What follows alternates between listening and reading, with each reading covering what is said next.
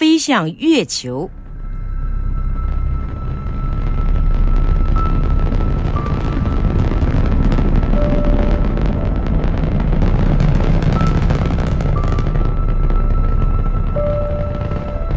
一九六九年七月十六日九点三十二分，一艘载着阿姆斯特朗等三名航天员的飞船，在火箭的推送下升上了天空，开始了奔赴月球的旅行。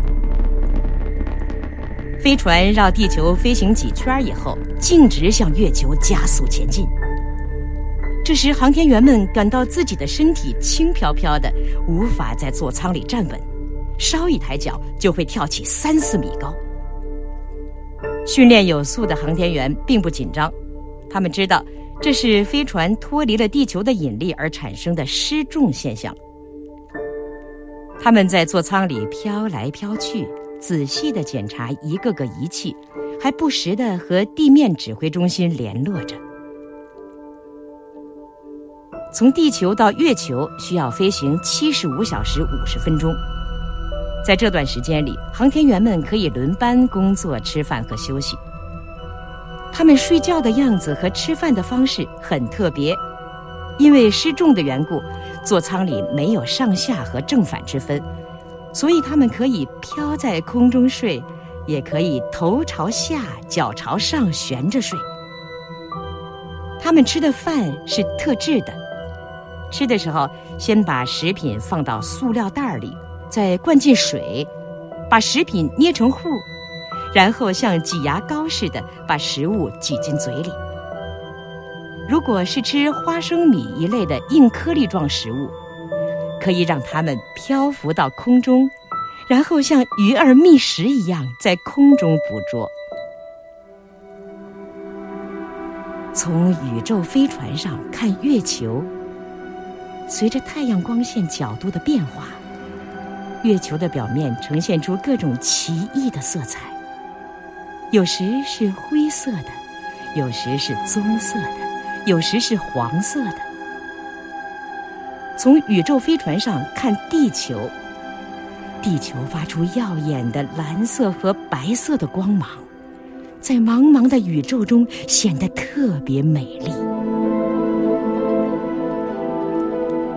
经过三天多的飞行。宇宙飞船渐渐接近月球。从舷窗望去，前方的月亮越来越大。这时，地面指挥中心命令航天员准备着陆。两名航天员进入登月舱，登月舱逐渐减速，慢慢下降，最后终于在月球上停稳了。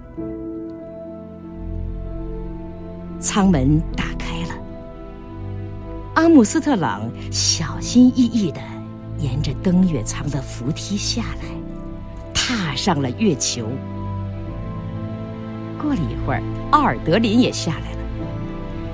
人类终于登上了千百年来心驰神往的月球。月球上没有希腊神话传说中的女神。也没有中国神话中所说的宫殿、嫦娥和玉兔，只能看到巨石嶙峋的荒原和耸立的高山。航天员们在月球上采集了不少土样和岩石标本，拍摄了许多照片，带回了地球。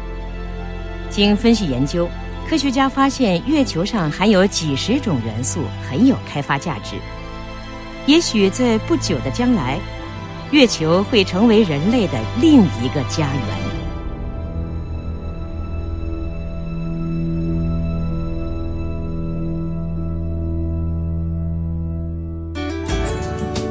课文，请关注微信公众号“中国之声”。